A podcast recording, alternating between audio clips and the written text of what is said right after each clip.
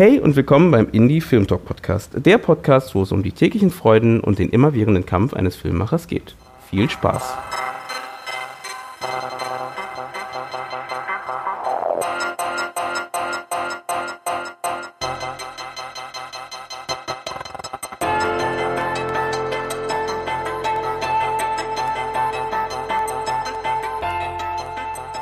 Schön, dass ihr wieder eingeschaltet habt beim Indie Film Talk Podcast.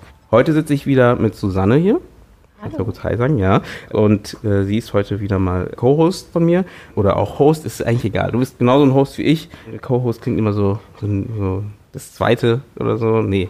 Wir hosten heute wieder zusammen. Ja, das ist gut. Danke. Also wir hosten heute wieder zusammen und heute haben wir einen neuen Gast. Und heute reden wir ein bisschen mehr über das Thema Kamera, über Fogma vielleicht ein bisschen, also das Thema für alle, die Fogma noch nicht kennen, es wird vielleicht noch ein bisschen auch später erklärt, was das ist.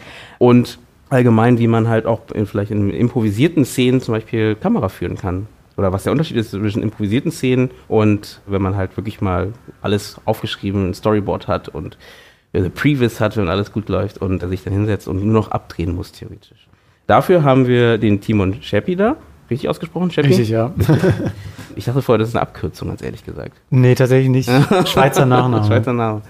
Genau, und er ist Kameramann und wie immer würde ich mal sagen, stell dich doch einfach selbst vor, so ganz grob. Was machst du? Woher, wie bist du dazu gekommen? Ähm, ja, du hast jetzt fünf Minuten. Nein, stell dir mal vor. Ja, genau. Also mein Name ist Timon Scheppi. Ich bin als Kameramann in der Filmbranche unterwegs und ich habe ursprünglich mal in der HFF in Babelsberg studiert, komme eigentlich aus der Schweiz, lebe aber jetzt seit knapp zehn Jahren in Berlin und freue mich sehr, dass ihr mich eingeladen habt. Mhm. Dazu kommt, dass gerade ein Film von dir draußen ist, ne? muss man auch dazu sagen. Äh, Ganz spannender Nebeneffekt gerade. Ja, fällt, fällt, mir gerade so ein. Ähm, welcher Film? Der Film heißt sowas von da und mhm. ist eine Romanverfilmung. Jakob Lass hat da Regie geführt und genau, der ist, läuft gerade im Kino. Mit Jakob Lass hast du ja auch eine ganz besondere Verbindung. Also du hast gerade gesagt, du hast an der damals noch HFF Konrad Wolf. Ach stimmt. Ups. Heute Filmuni. äh, Natürlich. Ne? Ähm, Filmuniversität. Und ihr habt euch relativ früh am Anfang des Studiums kennengelernt. Wie seid ihr beide zusammengekommen? Also Jakob und ich haben im gleichen Jahr studiert an der äh, HFF. Slash, äh, Am besten immer abkürzen, genau. dann passiert genau. nichts. Ähm, und haben da diesen ersten Erstjahresfilm zusammen gedreht und dann ist da so eine Verbindung entstanden. Und Jakob hat eigentlich mich auch so ein bisschen in dieses Impro-Film so mit reingeholt. Ich kannte das eigentlich überhaupt nicht vorher. Jakob war da schon relativ standfest unterwegs, weil er das vom Theater her kannte. Mhm. Er hat ja viel Schauspiel gemacht davor, ne? Auch genau, Jakob hat ja auch gespielt, ja, ja, genau. Und genau, also so, so war die, ja, äh, entstand da irgendwann am Anfang des Studiums auch der, unser erster lange Film, der hieß Frontalwatte den wir, glaube ich, in den Semesterferien gedreht haben im ersten Jahr und genau und so weiter. Da seid ihr ja nicht mit den Filmförderungen angegangen, ne? Da habt ihr das ja ohne Filmförderung gemacht. Das war ja auch so das Besondere, auch so ein bisschen. Frontalwatte, genau, war ohne Filmförderung und auch mit sehr wenig Mitteln. Mhm. Das war im Prinzip auch ein Stück weit so der Herangehensweise eigentlich aus wenig viel zu machen mhm. und dann halt eben nicht äh, unbedingt von einem Drehbuch abhängig zu sein, sondern auch zu gucken, was findet man sozusagen auch an Möglichkeiten, an Mitteln unterwegs. Also wir hatten eigentlich einfach einen abgesteckten Zeitraum, wussten, wir, wir haben so ungefähr so viel Geld und haben diese Semesterferien Zeit, das zu machen und, und haben einfach dann geguckt, eigentlich, was, was kann man so machen. Mhm. Wir haben ja heute das Thema, Eugene hat es ja vorhin schon abgesteckt, die Bildgestaltung im improvisierten Film versus klassischer Film. Ähm, wenn du Kampf. sagst, hm? klarer Kampf. Klarer Kampf, vielleicht, äh, vielleicht für dich auch gar nicht, vielleicht auch eine tolle Ergänzung. Bei Frontalwarte sagst du, ihr habt relativ wenigen Mitteln gedreht. Wie sah da der, der Einstieg für dich in der Technik aus? Also was, mit was bist du losgegangen, um Jakob filmisch zu unterstützen? Also vielleicht muss man kurz so definieren, was es jetzt hieß, so improvisativ zu arbeiten jetzt bei Frontalwarte, weil sonst kann man sich vielleicht das gar nicht so richtig vorstellen. Also bei, bei uns war das damals so, dass wir eigentlich eine, eben in sehr kurzer Zeit eine Geschichte entwickelt haben, die sich mehr eigentlich auf eine Figurenentwicklung, also es war nicht wirklich ein Plot, sondern mehr eigentlich Figuren. Und dann haben wir sozusagen mit diesen unterschiedlichen Figuren einfach, äh, sag ich mal, salopp gedreht. Mhm. Und es kam sehr viel aus den Schauspielern selber sozusagen an Ideen oder auch an Dingen, die wir dokumentarisch vorgefunden haben, die wir eingeflochten haben dann in unsere Szenen. Genau. Und als ein Beispiel ist, ähm, Franz Rogowski, die Hauptfigur, also der die Hauptfigur äh, gespielt hat in Frontalwarte, der begegnete, also wollte, glaube ich, wie war das nochmal? Er wollte Poetry Slammer werden, das war, glaube ich, die Ursprungsidee. Mhm. Und dann war das so, dass wir halt mit ihm eben in Berlin gedreht haben und im Sommer ständig irgendwelchen Straßenmusikern begegnet sind. Und es hat sich dann zum Beispiel so das entwickelt, dass er immer von Straßenmusikern quasi wie verfolgt wird. Also es gab an jeder Ecke dann einer und der hat ihm immer so ein bisschen reingefunkt sozusagen in das, was er gerade tun oder machen wollte oder nachdenken wollte. Und das war aber sozusagen, haben wir unterwegs gefunden mhm. und dann halt eben eingebaut. Also so kann man sich das vielleicht ein bisschen vorstellen. Oder jetzt für mich speziell mit der Kamera war das relativ schnell klar, dass man sich sehr stark adaptieren muss an das, was passiert und jetzt auch in dem Sinne eine schlanke Technik braucht. Und da kamen wir auch relativ schnell dann halt auf Handkamera und weil sich mit der Kamera sozusagen zu dem, was gerade sich vor der Kamera entfaltet, auch irgendwie äh, verhalten, also zu verhalten mhm. zu können. Und da musstest du ja so ein bisschen mehr dokumentarisch vorgehen als Kameramann, so ein bisschen mehr in diese Richtung, dass du halt, oder gehe ich mal von aus, dass du da eben diese Flexibilität hast, ne, um eben nicht zu sagen, okay, ich brauche jetzt meinen klares, abgesteckten Raum. Licht setzen und so ist ja auch etwas schwierig, wenn dann alles so ein bisschen improvisi also mehr improvisativ ist. Ähm, wie bist du damit umgegangen? Oder wie machst du das? Also bei Frontalweite war das eigentlich für mich eine ziemliche Feuertaufe. Ich weiß noch, dass ich so dachte, huch, jetzt drehe ich quasi schon meinen ersten langen Film mhm. und habe mir dann selber auch Druck gemacht und ich weiß noch, dass Jakob sehr locker eigentlich auch da, also quasi der Dreh war jetzt auch nicht, also der war locker, aber der war natürlich dann trotzdem Stress, also ist ja immer irgendwie. Mhm. Aber Jakob hatte schon so eine gewisse Freiheit einfach da mitgebracht, so von dem wir das kannte, ähm, Theater und so weiter. Und ich war ziemlich verkrampft, glaube ich, mhm. weil ich so eher halt in festen Bildern gedacht habe, in Bilder, die halt auch einen gewissen Rahmen vorgeben. Und ich habe relativ lange gebraucht, eigentlich um so loszulassen. Mhm. Beziehungsweise glaube, dass mir das eigentlich eher erst gelungen ist oder besser gelungen ist mit dem Nachfolgerfilm, den wir gedreht haben. Aber ich war da schon sehr so starr und hatte das Gefühl, fuck, jetzt äh, habe ich hier das eingerichtet und mhm. Jetzt laufen die Schauspieler plötzlich weg. so, wir haben ja also nur grobe Verabredungen getroffen mhm. mit denen. Und das hat mich ziemlich nervös gemacht, ja. Warst du auch Operator? Oder genau. Du, genau. Ja. Mhm. mhm. Okay. Und habt ihr mit mehreren Kameras gedreht oder nur mit einer? Nee, wir haben nur mit einer gedreht, mhm. ja. Wir haben mit mehreren Kameras auch überlegt bei unserem dritten Film, der heißt Tiger Girl. Mhm. Und da haben wir es dann auch verworfen. Warum? Ich auch später noch. Achso, hätte ich, jetzt, ich hätte jetzt ja, gedacht, dass man wegen improvisativ wieder, dass man halt flexibel ist und wieder mehrere Sachen einfangen kann. Also ich fand es auch reizvoll. Mhm. Ähm, und wir haben das auch getestet, sind dann aber zu dem Schluss gekommen, auch zusammen mit Gesa Jäger, die Jakobs Filme bisher immer geschnitten hat, auch. Mhm. Wir hatten eigentlich alle den gleichen Eindruck, nämlich dass sozusagen die Bilder relativ beliebig werden. Also dadurch, dass du sozusagen, also ein improvisatives Schauspiel hat ja oft das Problem, dass es in irgendeiner Form auch eine Beliebigkeit vermeiden muss, weil mhm. es gibt ja mhm. kein Drehbuch, an das du dich ranhangelst, keinen destillierten Drehbuchprozess, sondern das Drehen ist im Prinzip ein Sammeln und du kannst natürlich dann mit zwei Kameras noch viel mehr sammeln mhm. du kannst in der Montage auch noch mehr herstellen. Also ändern, du, ja. Aber sozusagen die Bildsprache wird einfach noch beliebiger. Also mhm. sozusagen durch das, dass du nur eine Kamera hast und nur einen Blickwinkel, vermeid, also hast du eine gewisse Konzentration und auch eine gewisse Weglassung und das hilft eigentlich. Also du hast auch sozusagen auch eine stärkere Stimme, würde ich sagen, mm. die vielleicht auch stringenter ist, als wenn du sozusagen mit mehreren Kameras das wegdrehst. Mm. Also wir haben es aus dem Grund verworfen, aber ja. vielleicht ist es trotzdem spannend. Stichwort Montage, du hast gerade gesagt, Gesa Jäger, die auch weitestgehend eigentlich die Filme von Jakob geschnitten hat. Inwiefern warst du da auch im Prozess beteiligt, um gegebenenfalls für das nachfolgende Projekt eben zu schauen, was kann man anders machen in, in der Bildgestaltung? Habt ihr euch da zusammengesetzt äh, für ein Feedback oder ging das in erster Linie über Jakob oder? Oder wie früh sogar, ne? Würde ich ja. vielleicht hinzufügen. Wie, ab wann warst du dabei? Also sonst ist ja eher so, du hast ein Drehbuch, dann kommst du irgendwann erst dazu. Aber wie früh warst du hier in dem Fall schon involviert in das ganze Projekt? Und dann also in, in das Projekt Frage. oder in, in die Montage? Nee, oder? nee, in das Projekt. Also bevor der, vor der Produktion Ab wann warst du dabei? Also schon bei den Rehearsals, um da bei der Charakterentwicklung theoretisch mhm. gesehen, um halt schon gleich zu gucken, ob das jetzt technisch überhaupt funktioniert, so umzusetzen, oder bist du erst später dazugekommen, mhm. als dann theoretisch die Charaktere schon standen? Wir sind jetzt immer noch bei Frontalwarte zwar, aber das könnte man theoretisch auch auf die anderen vielleicht mit reinnehmen, die anderen ja. Filme. In ja. Fall. Wie früh kommst du damit in dieses, ins Boot von dem Projekt? Mhm. Also ich finde eigentlich immer super, wenn ich sehr früh dazu komme Einfach weil ich glaube, dass ein guter Film eigentlich eine offene, also beziehungsweise in meinem Verständnis hat einen guten Film, ähm, ist der verwoben durch verschiedene filmische Mittel. Mhm. Also wo sozusagen die filmischen Mittel auch voneinander abhängen. Also wo du sozusagen nicht die Kamera nur das filmt, was eh schon sehr klar im Drehbuch formuliert mhm. ist, sondern wo die Kamera auch irgendwas beiträgt, dass man überhaupt die Geschichte so wahrnimmt, wenn man sie wahrnimmt. Mhm.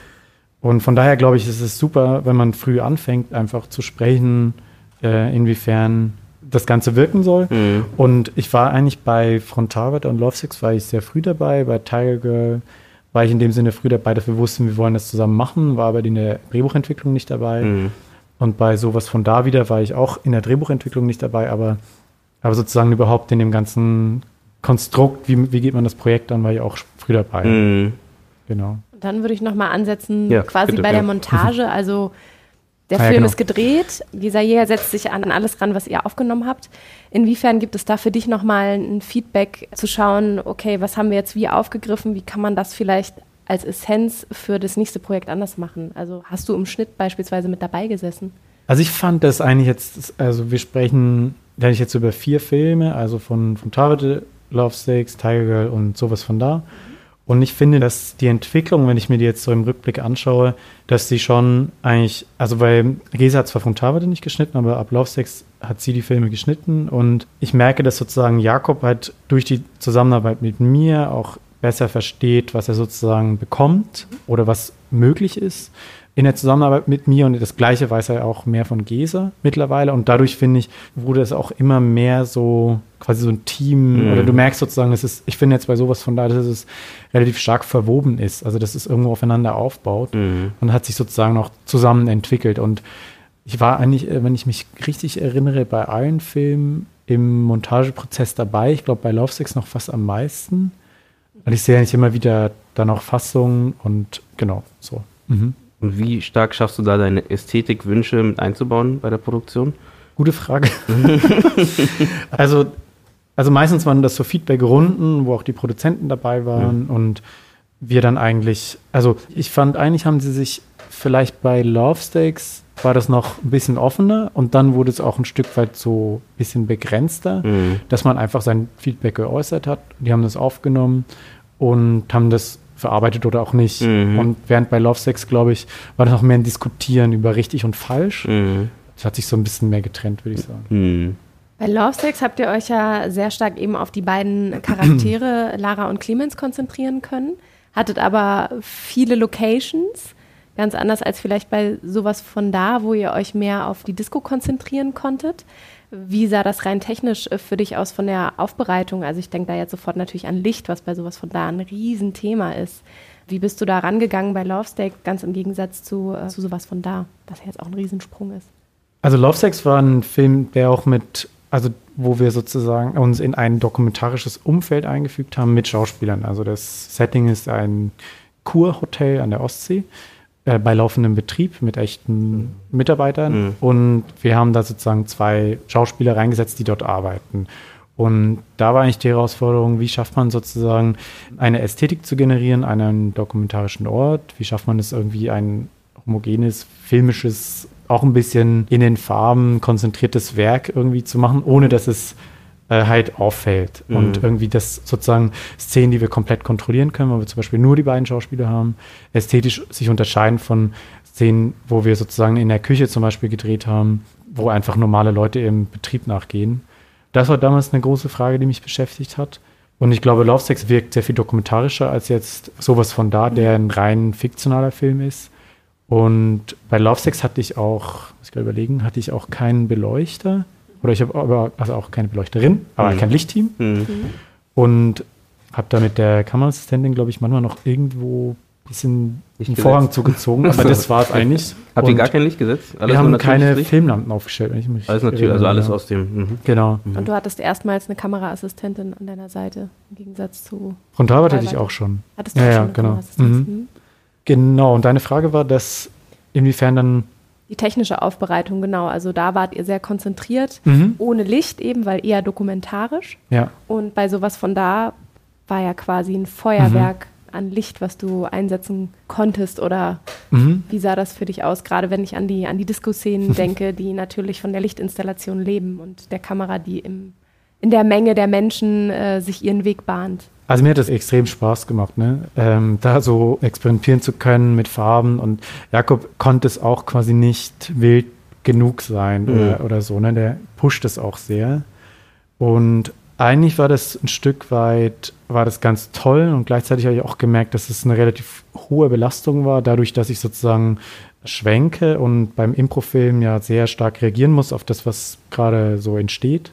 Die Takes sind sehr lange, also 15 Minuten aufwärts. Mhm. Und dann halt sozusagen die Lichtgestaltung parallel zu machen, das war schon ziemlich anspruchsvoll. Und ich hatte da aber sehr viel äh, Glück mit einem tollen Oberbeleuchter auch, mit dem ich einfach einen guten Austausch hatte und der auch einfach Spaß hatte. Und wir haben dann sehr viel halt auch vorgeleuchtet. Also in dem Club ist eigentlich sehr viel, der Club ist ja gebaut für den Film und wir konnten dadurch sehr viel einfach überlegen im Vorfeld. Und dadurch, dass ich so ein bisschen weiß, wie dieses improvisierte Drehen auch so funktioniert, mhm. kann ich, es ist ein Stück, also es ist ein großes Stück, ist wirklich einfach so Handwerk und so überlegen, also richtig so stumpf eigentlich, dass man sich so überlegt, wenn man in den Raum kommt, okay, hinter mir habe ich so drei bis fünf Leute, die so mitlaufen, Ton, Regie, mhm. Kameraassistent und so weiter. Und wenn ich jetzt zum Beispiel den, diesen Schreibtisch hier dort platziere, dann weiß ich, komme ich gar nicht mehr dahin, mhm. äh, kann ich diesen Winkel gar nicht mehr drehen. Oder also ich bin da einfach ein bisschen erfahrener geworden, einen Raum so anzuordnen, dass er sich sozusagen flexibel drehen lässt und sich so Leute im Raum bewegen können. Fürs Licht bedeutet das aber, dachte ich, scheiße, wie, wie kann man sozusagen das trotzdem gut aussehen lassen? Und was wir dann eigentlich gemacht haben, wo der Club auch ein Vorteil war, ist eben, also viel spielt auch in so einem Büro halt in, in dem Club, sozusagen Backstage. Und wir haben dieses Büro auch an der Decke hängt auch Licht und der Oberbeleuchter hat dann so einen Monitor gehabt und hat halt gesehen, was ich drehe und hat immer je nach Richtung halt Lampen an und aus gemacht, was, ah, was total gut funktioniert, weil es halt auch eine Clubumgebung ist mhm. und sich eh das Licht so ändert und es ist auch nicht in dem Sinne als komisch wahrnimmst. Also wenn du es jetzt in der Küche machen würdest, würde man wahrscheinlich denken, was ist jetzt los? Mhm. Aber im Club war das kein Problem. Aber ähm, ihr habt ja wirklich gefeiert, ne? Das war ja das ist auch ja. Genau. Und die Leute haben dann dort gefeiert die ganze Zeit und dann wurde plötzlich Licht ausgemacht dort auf der einen Seite und dann ist auf der anderen Seite plötzlich Licht oder? Ja, aber im Club ist ja eh an aus, oder? Ja, also das, das hat eigentlich niemand gemerkt. Okay. Ja. okay. Aber wir haben auch so ein äh, Licht gehabt, was man halt auf die Musik auch anwenden ah, konnte okay. Mhm. oder dann anpasst. genau, dann, ja, okay. also der Oberbeleuchter war sehr viel hinter Monitor und mm. hat, mhm. hat da hin und her gedreht. Brauchtet ihr eine Grundierung? Also irgendwie so erstmal Licht, was erstmal so das Ganze erstmal erhält und dann die ganzen Effektlichter? Oder war das einfach nur, nur Effektlicht, glaube ich? Also kann ich mir nicht vorstellen, oder? Ne, es war, also da hatte ich echt Schiss vor, mhm. dass ich dachte, wie hell muss, also ja, genau, technisch, genau, wie hell, also weil Jakobs, äh, die Aufgabenstellung war sozusagen, oder auch der Wunsch von Jakob war halt, dass wir haben ja diesen Club gebaut als funktionierenden Club, weil eben auch, wir haben an vier Abenden auch richtige Partys dort mhm. gefeiert. Mhm. Und der Club durfte nicht so hell sein wie ein Filmset, irgendwie, wo man so denkt, dass, also weil ja, genau. die Stimmung wechselt. Genau. Ne? So. Und, und dann dachte ich so, wie kriegt man das hin, ohne das, dass man so hell machen muss? Und hatte da relativ viel Schiss und konnte das auch nicht wirklich testen, weil der Club halt nicht fertig war vom Dreh. Und habe dann relativ schnell gemerkt, dass durch den vielen Haze, also diesen Nebel, mhm. den wir da gemacht haben, dass der halt super viel auch so erhält. Also halt, wenn du eine Lampe mhm. hast mhm. und die leuchtet so in den Raum rein, ist einfach erstmal so ein, gibt so ein Kegel und mhm. es gibt überhaupt so ein, ein Gefühl von Helligkeit, auch wenn sozusagen es gibt kein Grundlevel an Licht, aber dadurch, dass dieser Haze leuchtet und auch weil der Club nicht so hohe Decken hatte und oft Lampen im Bild waren, hast du auch immer das Gefühl von Helligkeit gehabt, weil du halt irgendwie so, und dann ah, hängt es auch okay. noch mit den Objektiven zusammen, die sehr stark äh, Flares machen, mm, ah, okay. dass man auch so ein Gefühl von Helligkeit mhm. irgendwie hatte. Bei einem relativ dunklen technischen ja, genau, Lichtlevel. Genau, mhm. klar, okay. Interessant. Du hast gerade gesagt, du weißt, hinter dir ist eine Traube von drei bis fünf Leuten. Du musst relativ flexibel im Raum unterwegs sein, jetzt gerade bei sowas von da. Bereitest du dich darauf vor? Also so Schlagwort oder wenn du den Satz äh, beenden müsstest, wenn andere Shotlisten schreiben, mache ich. Oh, ich mache Kniebeugen. Nein, wirklich. Also das ist schon immer sehr anstrengend. Also mental, weil man halt eben Improvisation, wie ich es jetzt kennengelernt habe bei Jakob, wobei ich es mir eigentlich generell so vorstelle, ist halt auch sehr viel Gesabbel, sage ich jetzt mal. Weil wenn man jetzt ein Drehbuch schreiben würde, hast du ja auch wahnsinnig viel Ausstoß oder mhm. überhaupt bei einem künstlerischen Prozess. Mhm. Und der findet beim improvisierten Drehen ein Stück weit vor der Kamera statt. Es kann aber jederzeit sein, dass halt ein Moment kommt, der irgendwie wichtig ist oder den, dass ein Satz kommt, der dramaturgisch relevant ist oder dass eine Emotion oder ein Blick oder eine Stimmung irgendwie da ist, die man nicht verpassen will. Das heißt, du bist irgendwie immer auf 180 eigentlich, weil du musst immer so dich dazu verhalten. Also das mental finde ich irgendwie relativ anspruchsvoll. Und dann ist einfach dieses Gewicht von dem Gerät und ja, also also muss körperlich auch echt richtig fit sein. Also äh, für um den Dreh trainiere ich immer ein bisschen. So mhm. Christian Bale-Style. Genau, ich sehe dann immer aus wie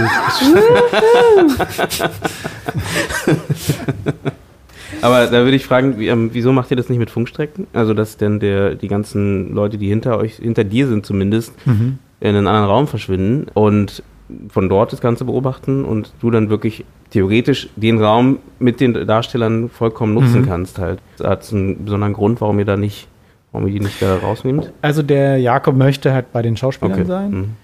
Dann die Tonleute müssen. Ja gut, die also müssen der Angler, da, ja, äh, der muss Angler. dort sein. Ja, oder der steht ja vielleicht kommt auf die Szene, genau, die Angler, mhm. ich meine, wenn jetzt der totale, funktioniert ja mit dem Angler ja auch nicht. Wie, wie macht ihr das?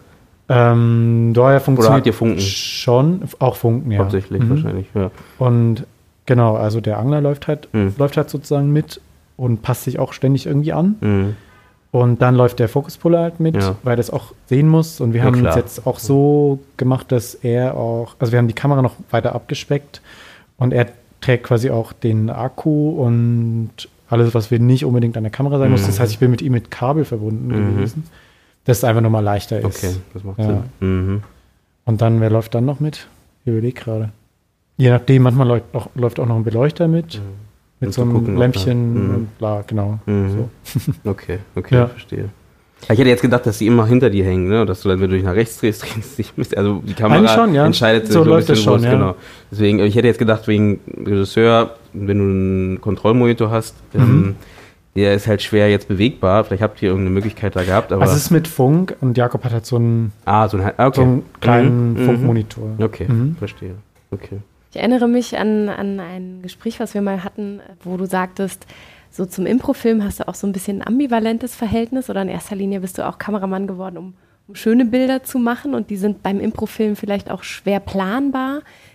Wie, wie gehst du damit um? Gibt es überhaupt die Möglichkeit, dass du da für dich was trotzdem planen kannst oder sagst, okay, es gibt dann halt diesen Moment, den ich einfangen muss? Oder lässt du da dann deine Planbarkeit aus, wenn du mehr im klassischen Filmbereich arbeitest? Jetzt muss ich gerade überlegen, was so die Kern, waren das gerade mehrere Fragen, Susanne? Stimmt, wahrscheinlich waren es gerade mehrere Fragen. ähm, halt dich zurück. Ich halte mich zurück. Ich, bin, äh, ich habe es gerade nicht zusammenbekommen. Den, den ich glaube, äh, na gut, frag du, du das ist ja ähm, deine Frage. Die, genau, also, also Planbarkeit versus äh, also, Spontanität. Genau, eigentlich genau. ist das, genau. glaube ich, die Frage, wie... Wie, wie planst genau. du bei dem Improfilm im Gegensatz, äh, wenn du beispielsweise bei Four Blocks in der mhm. zweiten Staffel die Kamera machst? Wie kommst du an deine also schönen Bilder bei, in beiden Fällen?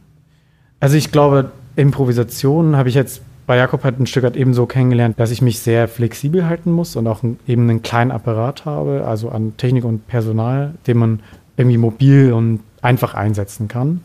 Und die Filme, muss ich sagen, mit Jakob wurden aber auch immer geplant da jetzt vom ersten bis zum vierten wurde es auch immer mehr sozusagen, dass wir auch kontrolliert haben, was, was wir bekommen in der Vorproduktion. Also sei es jetzt an Motiven oder, oder überhaupt teilweise sogar an Einstellungen. Und ich finde, dass, wie, wie plane ich das? Ähm, also, also genau, jetzt, also ich versuche mich mit der Technik eigentlich anzupassen, einerseits. Und dann finde ich, äh, also Improvisation, finde ich, erfordert halt sehr viel so auch Loslassen irgendwie von, von ähm, vielleicht Vorstellungen oder es hat sehr viel damit zu tun, sich auf den Moment irgendwie einzulassen, ja. auf das, was gerade ist. Und ich finde, da merke ich auch so, ich komme da immer erst auch mal wieder rein. Also wenn ich am ersten Tag merke, ich bin eigentlich noch nicht so wirklich wieder ready, muss erst mal wieder lernen, überhaupt so Impulse aufzunehmen und, und irgendwie darauf zu reagieren. Das hat ganz viel damit zu tun, eigentlich, finde ich, beim Drehen halt zu gucken, was spielt jetzt die Person, die vor mir steht und was ist sozusagen zum Beispiel ein adäquater oder für mich äh, richtiger Abstand dazu. Ne? Bin ich jetzt ganz nah oder eher weiter weg? Oder genau, da gibt es auch die Entscheidung, die die wir auch unterschiedlich getroffen haben, ob wir mit Festbrennweiten oder mit Zoomobjektiven mhm. drehen, um darauf reagieren zu können. Und sowas von da ist eigentlich der erste Film dann, oder nee, Frontalweite und sowas von da sind Festbrennweiten und Tiger und Lovesick sind äh, Zooms. Mhm. Und ich könnte jetzt nicht auf Anhieb sagen, was ich besser finde. Mhm. Also finde Zooms ein bisschen einfacher, weil es einfach einen auch wieder einschränkt. Und das ist vielleicht auch noch eine, wenn du mich fragst nach der Planung, ich finde, dass bei Improvisation, dadurch, dass halt alles möglich ist irgendwo und die Szene in verschiedene Richtungen gehen kann, hilft eigentlich Einschränkung. Und da hab, haben mir das zum Beispiel eben geholfen, dass, dass ich nicht gleichzeitig auch noch re darauf reagieren kann, was ich jetzt für einen Bildausschnitt nehme, sondern ich kann halt sozusagen nur physisch einfach näher ran oder weiter weggehen. Mhm. Finde ich eigentlich hilfreich, ja.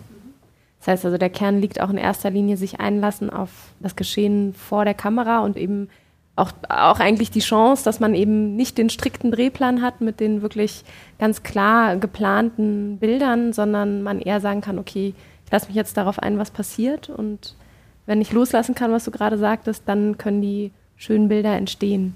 Genau, also ich habe den Eindruck, dass ja, also manchmal entstehen wirklich tolle Momente einfach, weil sich so fügt. Ne? Also das finde ich ist eine eine tolle, also eine tolle Seite an dieser Impro-Methode, dass man einfach Dinge bekommt, die man schwer teilweise planen kann. Also die wirklich ein Stück weit mit Zufall mhm. auch zu tun haben oder damit, dass man irgendwie quasi gerade da ist mhm. äh, und die manchmal sogar wahnsinnig teuer wären, um sie geplant herzustellen. Mhm. Genau.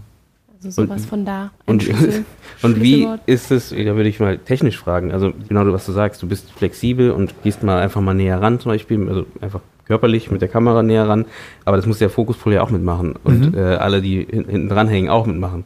Habt ihr da manchmal wirklich so ein bisschen Hässel mit den Leuten, das sind also mit, den, mit der Technik, nicht mit der Technik selbst, sondern mit den, mit den Technikherren, in Anführungsstrichen, die halt diese ganzen Aufgaben übernehmen, weil ich stelle mir vor, als Kameramann, ich meine, du bist Teil des kreativen Prozesses, der Regisseur und die Schauspieler, alles Kreative, aber jemand, der, ein Operator oder ein, ein äh, Fokuspuller oder ein Tonmeister, können ja schon manchmal so ein bisschen 15 Minuten da stehen und für ihn passiert vielleicht gar nicht so viel. Mhm. Ähm, Gibt es da manchmal so ein bisschen, wo man denkt, ah, nee, äh, es, lieber jetzt irgendwie was geplant, wo ich weiß, das ist Schluss und äh, mhm. vielleicht nicht von deiner Seite so, wie gesagt, ich glaube, als Kameramann selbst bist du, hoffe ich, so weit drin, dass du dann halt, du siehst das große Ganze und hast dann auch Lust drauf und so, aber ich glaube, so als Techniker hast du da manchmal von denen vielleicht irgendwo wo, so Input, wo du sagst, wo die sagen, so, das ist echt irgendwie viel zu lang oder viel zu, viel, oder wieso springst du denn jetzt dahin? Wir haben doch das geplant. Mhm. Gibt es da was irgendwie? Also eigentlich versuchen, haben wir immer versucht, eigentlich die Leute halt so zu briefen, dass man ungefähr weiß, was einen erwartet. Mhm was manchmal auch schwer abzuschätzen ist, glaube ich, was das dann konkret bedeutet. Mhm. Oder wie das sich das auch vielleicht anfühlt in Woche drei irgendwie so. Von daher, glaube ich, gibt es Leute, also wo das genauso aufgeht, dass es sozusagen, die Leute wissen, was sie erwartet und dann ist es auch ungefähr so. Und dann gab es aber auch Leute, die, die Schwierigkeiten hatten damit. Ich würde aber sagen, dass es wirklich eigentlich davon vor allem abhängt, wie klar man das kommuniziert. Ja.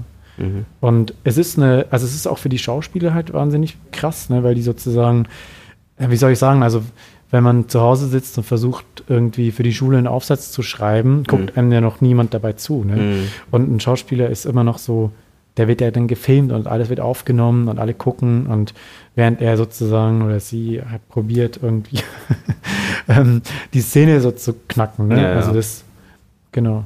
Ja. Kann ich mir vorstellen. Ja. Ihr hattet ja bei sowas von da eine Romanvorlage und habt aber trotzdem auch hier mit den sogenannten Skelettszenen gearbeitet. Wie viel kommt bei den Skelettszenen im Vorfeld bei dir an? Also da geht es ja tatsächlich eher so um eine Folge von Abläufen. Was muss in Szene XY grob passieren? Und wie viel Information kannst du da für dich rausnehmen, um am Set äh, agieren zu können? Also bei sowas von da war eigentlich maßgeblich eine wichtige Information, aus diesem Buch oder äh, Skelettbuch genau das, wie, was für ein Pegel haben die Darsteller, also haben die Figuren, nicht die Darsteller.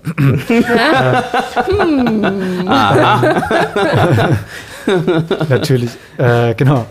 Nee, weil, genau, weil äh, Oscar, die Hauptfigur, während dieser Party-Clubnacht halt auch durch äh, einige äh, Drogen geht und da so die Frage war, wie zeigen wir das? Weil das ein subjektiver Film sein sollte, wo man auch irgendwie sich also wo man das nachempfinden kann, was diese Figuren irgendwie erleben, ähm, an Euphorie und an Gefühlen und so weiter.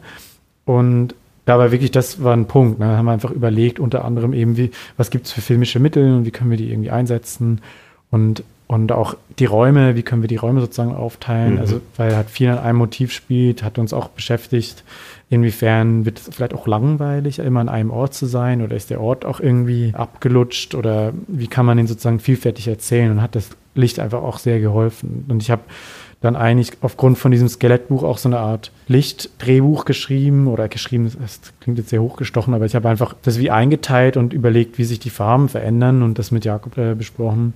Und das wurde dann schlussendlich relativ durcheinander geschnitten. Also ich weiß nicht, ob die, diese Dramaturgie, also best bestimmte Dinge sind schon übrig geblieben, aber da gab es schon so Überlegungen, dass es halt sozusagen trüb anfängt, so Winter, verhangen, Tag und dann tauchen die ein in diese Clubwelt und die ist am Anfang hat jetzt noch nicht so bunt oder verrückt oder so und wird dann sozusagen immer, immer exzessiver. Mhm. Nochmal vielleicht kurz als Zusammenfassung für alle, die noch nicht ja, im Kino waren genau. und sowas von da gesehen haben. Es geht um Oscar, der, dem ein wunderbarer Club gehört, der aber kurz vor der Schließung steht an am Neujahrs, äh, nicht am Neujahrstag, sondern an äh, Silvester. Und das wird nochmal die letzte große Party gefeiert. Er mit seinen Kumpeln, insbesondere Rocky, der, mit dem er zusammen diesen Club leitet und gemeinsam geht der ganze Freundeskreis in den Untergang. ja. Werden auf jeden Fall viele, viele, viele schöne Momente durch, durch Rausch. Hm. Exzess und Rausch. Wiedergespiegelt, ja. So, dann beenden wir den Podcast. Nein. Genau. Geht ins Kino. Ja, genau, ich wollte das noch mal ganz kurz äh, mhm. auffangen für alle. Ja, ja, genau, mir fiel gerade ein, weil du ähm, äh, in deiner Erzählung. Kill Your Darlings, wie, wie gehst du damit um? Weil ich meine, am Ende, da verschwinden wahrscheinlich viele Sachen äh, im Schnitt, die du jetzt in dem Moment, wo du da standest, weil wie gesagt, ist ja nicht alles geplant. Das heißt, du sitzt, stehst da und siehst was, wo du denkst, wow, das habe ich jetzt eingefangen, weil denkst dir irgendwas dabei. So. Und dann äh, danach siehst du es im Schnitt nicht mehr. Gehst du da in, ins Gespräch oder bist du da eher so, na gut, dann ich gebe das, du hast ja gesagt, du bist eigentlich dabei beim Schnitt. Ähm, das heißt, du gibst es eigentlich nicht ab, höre ich so raus. Aber, ähm doch, doch, ich gebe das. Also das äh, wäre jetzt falsch fest sein, dass ich im Schnitt dabei bin. Okay. Ich werde eingeladen zu so Feedbackrunden. Ach so, okay. Aber ich bin im Schnitt nicht dabei. Mhm. Und genau, also das ist, äh, finde ich, eine super Frage, weil, weil ähm, also das fällt mir eigentlich auch relativ leicht tatsächlich, weil ich einfach finde, dass Gesa das auch einfach immer sehr toll macht mhm. und auch eine sehr feinfühlige Person ist, die ganz viel auch so halt rausholt oder so, also wirklich auch macht mit dem Material. Mhm.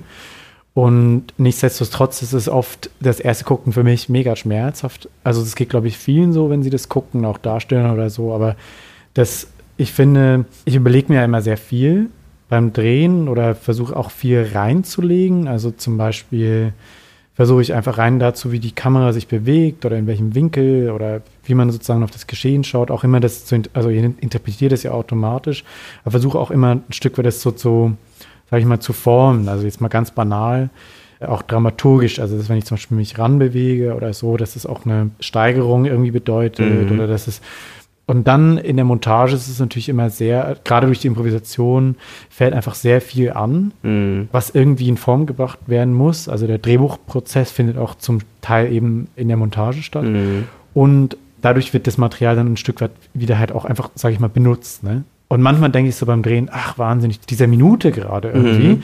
Und dann wird daraus halt ein paar Sekunden genommen und das ist dann nur der, die Reaktion oder so. Ja. Und das ist immer sehr hart und ich vergesse es dann aber relativ mhm. bald auch so und was wir da alles gedreht haben. Und kann es auch gut Kann's loslassen. Mhm. Okay. Ja. Ein Stück weit eben auch, weil Gese das macht, dann irgendwie, wir sind da auch im Austausch und so, mhm. auch während des Drehs spiegelt sie mir das manchmal und so. Mhm. Genau. Wo hast du sowas von da das erste Mal mit Publikum gesehen oder gab es den Moment? Ich kann überlegen. Äh, ich überlege gerade. Fest München? Ja, wahrscheinlich in ja. München. Mhm. Kannst du dich noch erinnern, mit was für einem Gefühl du da rausgegangen bist? Warst du, warst du total euphorisiert von, von dieser gewaltigen Ladung an, an Rausch und eigener Arbeit, die da ja drin gesteckt hat? Ihr habt ja auch ein bisschen im Rausch gesteckt in diesen vier Tagen oder Nächten, die ihr mit 1200 Komparsen gedreht habt. Also ich bin da, glaube ich, vor allem nervös rein und auch relativ nervös wieder raus. Also genau, bin einfach immer ein bisschen aufgeregt, auch mhm. bei so Premieren. Und ich kannte den Film eigentlich ziemlich in- und auswendig, weil ich den halt in der Farbkorrektur auch über viele Tage dann irgendwie einfach so zerlege irgendwie. Es wird dann auch so, ja, halt, also man, man, man abstrahiert es dann auch irgendwie mhm. und schraubt einfach an den Farben rum und. Ach, du machst Color Grading, oder? Also ich bin dabei, ja. Mhm. Ich bediene das Gerät nicht, aber genau. Okay. Mhm. Und ja, also, also irgendwie so, ja. ja. Hm. Und wenn wir jetzt uns so ein bisschen rauszoomen aus der Jakob Lass-Welt und dem Fogma-Universum und mal so reinzoomen in Eichwald und Four Blocks, Wie geht das zusammen? Oder was, was nimmst du da vielleicht mit rein aus der Welt von Jakob Lass? Und, und wie sieht dort die Arbeit aus, wenn du, Eichwald liegt jetzt schon ein bisschen länger zurück. Vor Blogs war im letzten Jahr, dass du da schon, ne? mitgedreht hast. Ja, dieses Jahr. Dieses mhm. Jahr, dieses Jahr. Stimmt, ist ja schon jetzt. Ähm, ja, wie sieht da, wie sieht da die, die Arbeit des Kameramanns aus? Wann bist du damit eingestiegen? Also bei vier Blogs jetzt bin ich, glaube ich, acht Wochen ungefähr vor Drehbeginn eingestiegen. Und vier Blogs ist in dem Sinne, hatte so gewisse Ähnlichkeiten, aber ist im Grunde genommen, sage ich jetzt, klassischer mit Drehbuch und mit Planung und ähm, mit dem Apparat dahinter sozusagen und wo man einfach ein, ein, ein Drehbuch eigentlich umsetzt. Ne? Bisschen reingespielt hat noch, dass bei vier Blocks auch einige Darsteller eben Laien sind mhm. und ich die Arbeit sozusagen auch so ein bisschen kenne, eben halt von Jakob oder so, aber im Grunde genommen war das schon was anderes, würde ich sagen. Ja. Was, was gibt es dafür? Äh, du sagtest gerade, mit Laien wird auch bei vier Blogs gespielt und da kannst du unglaublich viel mit reinnehmen aus der Arbeit, die du mit Jakob zusammen hattest. Was gibt es vielleicht auch direkt von der Produktion, wo die dich anzapfen und sagen, wir würden da gerne was, was mit reinnehmen. Kannst du uns was empfehlen? Passiert das auch? Also, was ich manchmal habe, ist, dass die Leute sagen, du kannst doch bestimmt mit wenig. Also, weil oh. äh, das hat, also jetzt bei vier Blocks überhaupt nicht, aber das gibt es natürlich schon auch. Das Im Sinne von wenig, äh, wenig Technik. viel machen. Technik, wenig, wenig aus wenig viel machen. machen ja. Ja. Was ja eigentlich auch also, nicht so schlecht ist. Also als, also vielleicht, man will ja natürlich nicht immer nur das wenig kriegen, aber trotzdem. Ich glaub, also ich glaube, die meisten Leute müssen ja aus wenig viel machen. Das ja. ist eigentlich immer so. Also die, selbst bei, bei Riesenprojekten, mhm. wenn du die Interviews dir liest, dann sagen die auch, wir hatten irgendwie 100 Millionen, aber es war eigentlich auch zu wenig, weil mhm. die Ansprüche steigen entsprechend. Also zum Beispiel hat das der Kameramann, glaube ich, gesagt von, wer Film hat den Oscar gewonnen letztes Jahr diese, oder dieses Jahr? Diesen, hm, muss ich kurz überlegen. Von Guillermo del Toro oder so. Achso, hier, äh, Shape of Water. Genau, also, er hat das zum Beispiel ah. auch gesagt, für das, was unser Budget war, hatten wir auch einen riesen Stress, mhm. so, ne, das, das herzustellen. Mhm. Jetzt genau, jetzt habe ich den Faden natürlich. nee, aber das stimmt. Das aus wenig viel machen. Aus wenig viel machen. Ach so, gerne aber ja, ich glaube, ich, glaub, nee, das genau. ist ein schöner Satz trotzdem, ja. wenn jemand, wenn Produzenten, also ich weiß, ich hätte jetzt gedacht, das ist eigentlich was Schönes, wenn Produzenten so an dich reingehen und sagen, hey, wir wissen ja, du kannst aus wenig viel machen. Was wenig ist, wie du selber sagst, ist ja relativ. Es kann sein, dass wenig 100.000, 100 Millionen sind, aber das Vertrauen, dass du aus was Kleinem was Großem machen kannst, ist ja eigentlich, glaube ich, ein, ja, ein Also wäre wär, wär, wär natürlich, wär natürlich charmant. Ich glaube jetzt nicht, also ich glaube, eigentlich war das dann ist das dann manchmal so gemeint, gemeint. Dass, ja, das ist man, genau, du ja. kannst dir vorstellen, ne? okay. dass, dass man einfach denkt, vielleicht brauchen, also eigentlich ist es oft die Hoffnung, vielleicht geht es doch mit weniger, ne? Ja, okay. Also die verstehe ich auch, die Hoffnung. Mhm. Die, ich habe auch fast bei jedem Projekt mit Produktionsmenschen irgendwann die Frage, kann man das vielleicht einfacher mit VFX machen? Das gibt es mhm. auch oft. Und ich glaube, da ist auch so eine, einfach eine Hoffnung dahinter, mhm. vielleicht geht es einfacher. Und die ist ja eigentlich auch gut, die Frage, ja. Also, oder, genau. Ja. Also, Vielleicht geht es ja einfacher, ne? Mhm. Ähm, mhm. Ja. Okay. Ich stelle mir das gerade so vor, wie du bei vier Blocks so vor deinem, vor deinem Technikapparat, also vor all, von, von all dem, was, was jetzt für den Dreh gebraucht wird, steht. Und das ist halt so unfassbar viel. Und gleichzeitig hast du aber auch so diesen Drehplan, der dich so, so ganz stark gezielt begrenzt, weil es eben nicht die Freiheit hat, die du normalerweise dann, dann beim Dreh, wie beispielsweise von sowas von da ist. Also so ist es in meinem Kopf. Ich weiß gar nicht, ob dem so ist oder wie es dir genau ergeht. Fühlst du dich eingezwängt? Fühlst du dich. Genau, nee, ich, find, ich finde überhaupt nicht. Nee, ich finde, eigentlich hilft ja immer ein abgesteckter Rahmen, sich zu entfalten. Es ist ja eigentlich immer so, wenn du weißt, ich kann jetzt, also der, der Klassiker ist doch, dass man sagt, erzähl eine Geschichte mit diesen drei Wörtern oder mhm. so.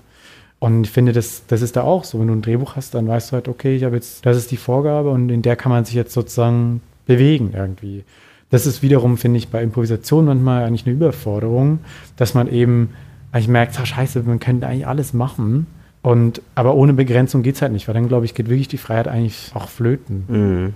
Gibt es gerade ein eigenes Projekt, was du im Kopf hast, was du gerne umsetzen willst, was vielleicht beides miteinander in irgendeiner Form fusioniert, also zusammenführt? Also ich finde eigentlich das Tolle an der Improvisation jetzt für einen Kameramenschen ist auch ein Stück weit mehr über Schauspieler zu lernen oder mehr über Impulse und über, sage ich mal, einen, ein Reagieren auch zu lernen, weil ich glaube, eine Kamera oder sozusagen ein Bildausschnitt oder überhaupt eine Bildgestaltung muss irgendwie interagieren mit dem, was passiert. Und es gibt äh, manchmal, finde ich, Beispiele, wo man das Gefühl hat, dass es eher entkoppelt ist, also dass das Bild, was man gerade sieht, nicht so wirklich was damit zu tun hat und das dann eigentlich an Kraft verliert. Also ich glaube, das ist sozusagen was, was ich auch aus Impro total gerne übernehme, eben einfach dieses ja, es, es, hat, es gibt unterschiedliche Anforderungen, würde ich sagen. Es gibt ja Drehbücher, die sind eher plot-driven mhm. vielleicht und es gibt eher Drehbücher, die sind vielleicht character-driven. Also ich weiß nicht, ob diese Kategorie kenne mir jetzt nicht wahnsinnig aus, aber mit den beiden Kategorien kann ich irgendwie was anfangen, dass man halt bei der einen überlegt, wie visualisiert man jetzt vielleicht den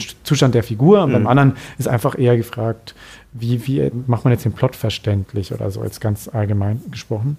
Und da braucht es jetzt auch nicht unbedingt eine reaktive Kamera. Also mhm. Von daher glaube ich auch nicht unbedingt, dass die Welten sich total ausschließen oder genau oder jetzt ja. immer sozusagen also Konträr. das ist immer die nee, also mhm. du, hast ja gefragt nach äh, was kann man mitnehmen ja. jeweils also was wirklich toll ist an Improvisation ist, dass sie immer nur funktioniert, wenn es eine gewisse Offenheit gibt, auch für Ideen oder wenn es auch eine Offenheit gibt für Scheitern. Das finde ich eigentlich ganz toll und auch irgendwie tief, dass man irgendwie den Mut haben muss, auch jetzt was zu sagen oder was zu machen, mhm. was vielleicht total schräg ist oder wo alle denken, hä? Oder fast peinlich berührt sind oder so. Aber mhm. wenn dieses Umfeld da ist, dass man sich das getraut, ich glaube, das ist was, wovon jedes Projekt profitieren kann, wenn man einfach genau so eine Offenheit mhm. mitbringt. Und Improvisation funktioniert wirklich nicht ohne die. Also es geht nicht. Wenn du sozusagen dein, zum Beispiel jetzt als Schauspieler, deinen Text fahren willst oder als Kameramensch dein Bild unbedingt machen willst, dann wird es nicht funktionieren. So. Mhm. Ja. Du sprachst gerade von einer gewissen Offenheit, die da entsteht und die du auch als sehr wichtig empfunden hast, um überhaupt an so einem großen Set auch zu arbeiten oder sich auch gegenseitig irgendwie zu mitzukriegen. Ich musste gerade daran denken, ob das irgendwie neben den verschiedenen Filmformaten, die an Filmhochschulen gelehrt werden, ob der Improfilm neben Doku, Experimental und Fiktion auch ein, ich werfe das mal so in den Raum, auch eine mögliche Form wäre, die jeder mal durchgemacht haben sollte in seinem Studium. Mm. Ich weiß nicht, wie denkt ihr darüber? Ich denke auf jeden Fall. Also es ist auf jeden Fall eine Filmform, wie du, wie du selber sagst, die man gelernt haben, irgendwie oder mal gesehen haben sollte, ne? wie man damit umgeht. Ich glaube, am Ende habt ihr, seid ihr theoretisch ins kalte Wasser rein und habt es dann einfach, na gut, kalte Wasser in Anführungsstrichen, weil Jakob kannte das ja schon durch das Theater, aber im Film ist es ja nicht normal zumindest. Und ich glaube, auch die Technik oder die Technikleute müssen da irgendwie auch gebrieft werden. Und es ist schon, glaube ich, schwierig. Also ich glaube, also ich weiß nicht, wie du es siehst, aber ich glaube schon, dass es da mehr vorkommen sollte. Auf jeden Fall, dass man weiß, es gibt die Möglichkeit. Und welche Richtung man nimmt, ist ja seine Sache halt. Ne? Weil, ich, wie gesagt, ich finde es auch gut, wie ihr das macht mit dem Abstecken. Ihr steckt ja theoretisch ja trotzdem einen Rahmen mit dem Skelettbuch ab. Das heißt, es gibt den Rahmen. Es ist jetzt nicht so, dass, okay, wir drehen jetzt einfach drauf los und dann passiert irgendwas, sondern es gibt den Rahmen, wo eben wieder, wie du sagst, mit Verzicht theoretisch, ne, die Schauspieler haben wieder diesen Verzicht, dass sie diesen Rahmen haben, den sie nicht sprengen können und müssen halt in diesem Rahmen halt was performen. Aber das sind so viele kleine Gewerke, die dann, halt dann so zusammenkommen und ich glaube, das sollte man mehr lernen, lehren zumindest. Ne? Also ich weiß nicht, war das bei euch ein Thema? Kameradozent für ja, wir hatten, wir hatten tatsächlich ein Seminar, was ich toll fand. Das nannte sich assoziative Bilderfassung. Mhm.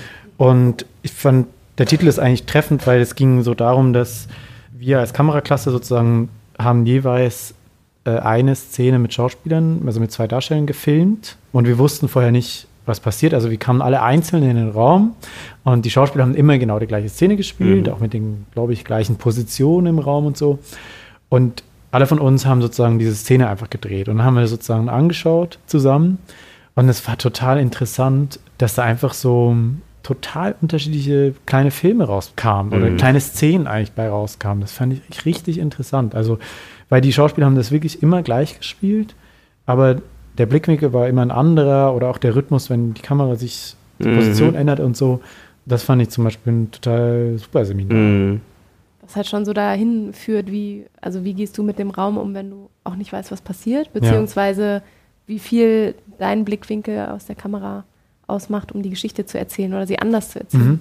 Aber kann man da nicht viel von dem Dokumentarfilm lernen für diese Erzählform von Film? Weil am Ende hast du ja dort ähnliche Aspekte, die du da ähm, theoretisch abläufst. Mein Kameramann, der bei, ja. beim Dokumentarfilm mit dabei ist, der macht genau, also auch ähnliche Sachen, wie du schon angesprochen hast, dass du halt auf Sachen achtest, die halt wichtig, wo du, du, du siehst oder merkst, da ist irgendwas, was vielleicht interessant ist und nimmst die mit ja, das ist typische Schnittbilder beim, beim Dings. Ich weiß nicht, wie, ob die jetzt hier Schnittbilder aufgenommen aber dass man halt hm. Sachen aufnimmt und man merkt, ach, okay, das würde ich mal mitnehmen. Der Regisseur kann oder der Cutter wird danach vielleicht nochmal genau das brauchen halt. Ja. ja.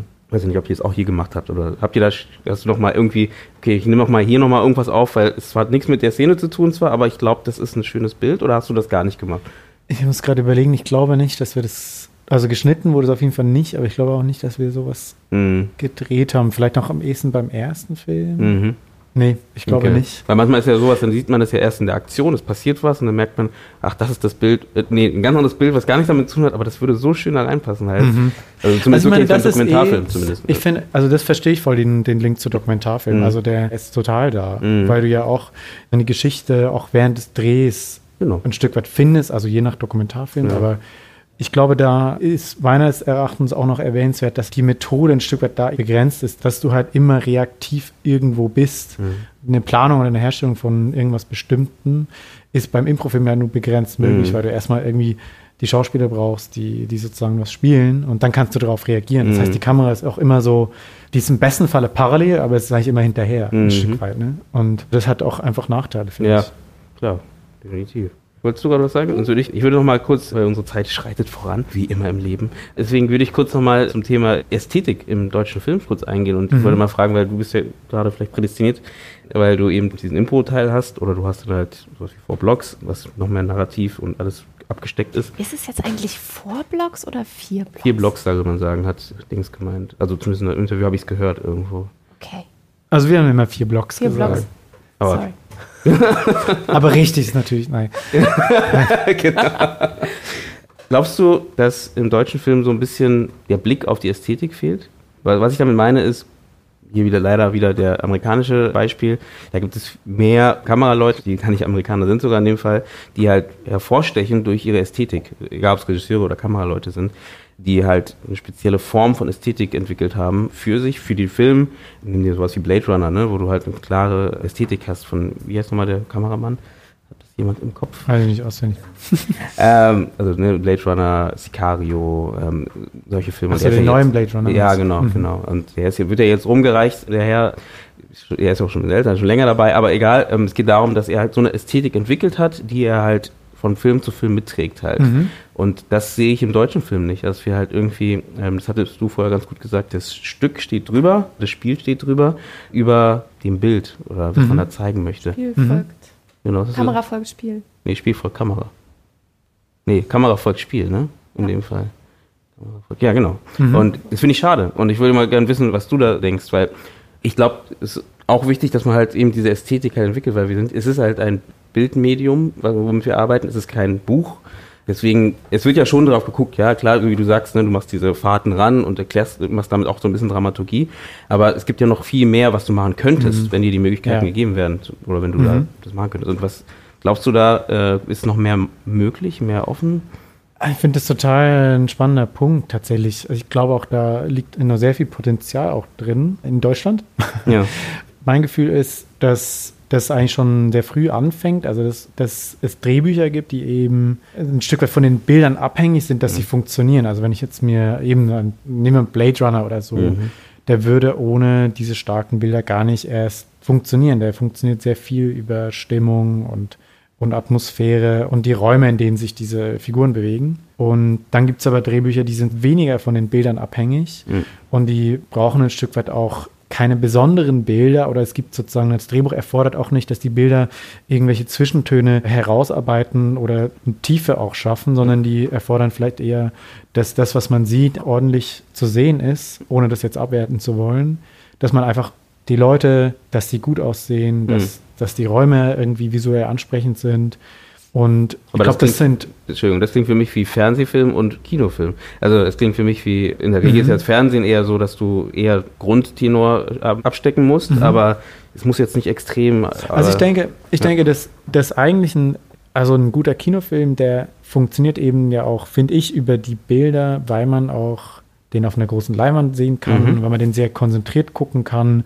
Das hat natürlich damit zu tun, dass man andere Bildgrößen auch machen kann, also wie, wie im Fernsehen oder so. Mhm.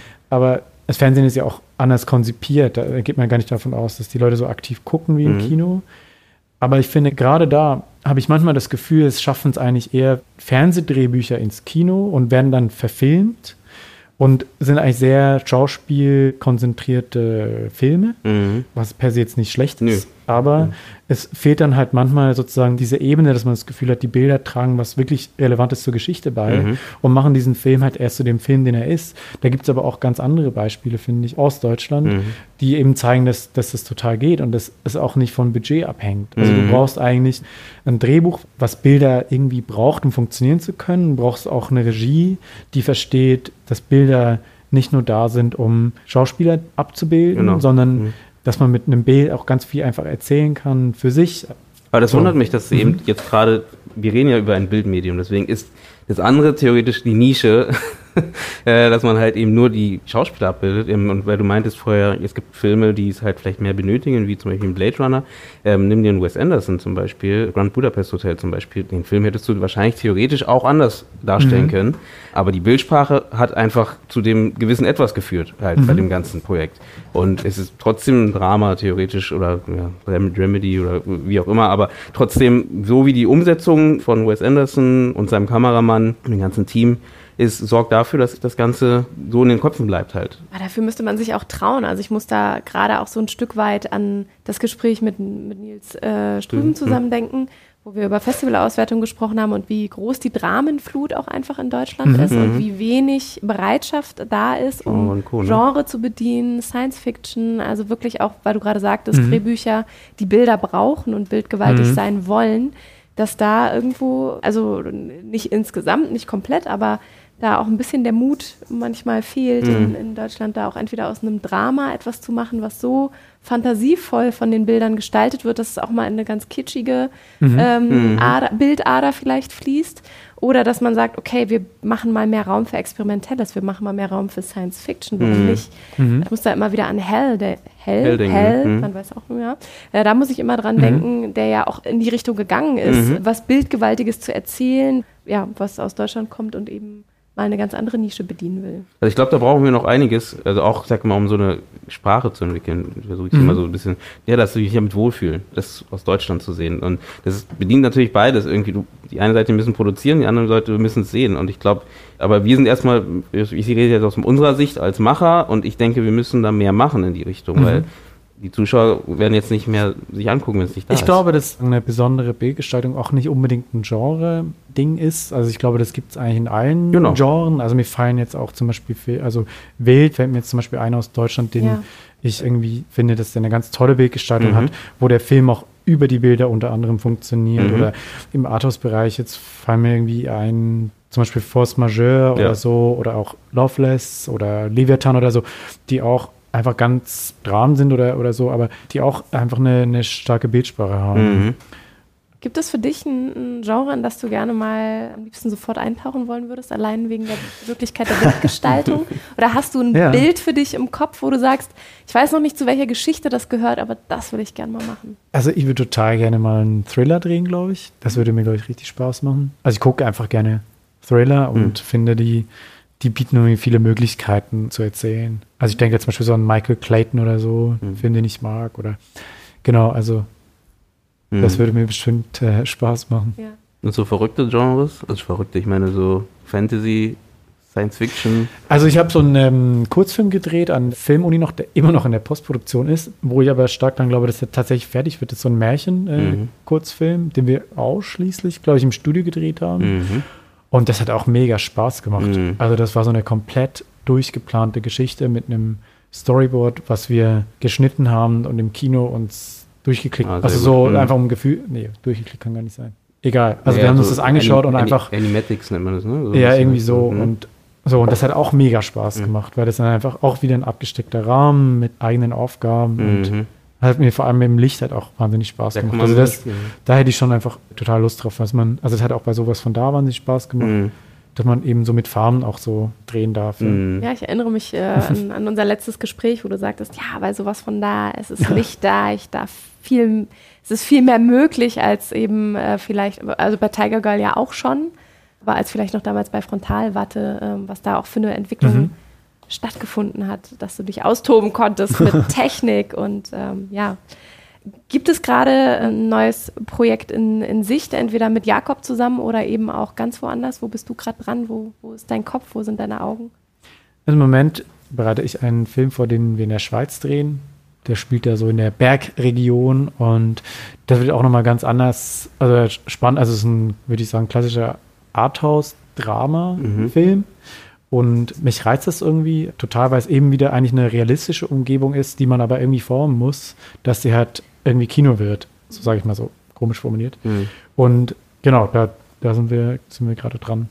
Okay, das heißt, äh, demnächst dürfen wir schauen, was im Arthouse-Bereich von dir. Genau, also immer, immer bei den Arthouse-Kinos gucken, da kommt was. wir müssen langsam zum Ende kommen, sind mal wieder bei unserer eine Stunde. Ich würde mich erstmal schon mal bedanken, dass ihr alle beide Zeit gefunden habt. Will noch irgendjemand etwas sagen? Ihr könntet es jetzt tun. Sonst müsst ihr für immer schweigen. Ich freue mich auf weitere Filme, die äh, Timon äh, in der Bildgestaltung erschafft. Ganz verebnet zum Abschluss. Das war nicht schlecht. Willst du noch was sagen? Nee, ich wollte irgendwas zu Trump sagen. Nee.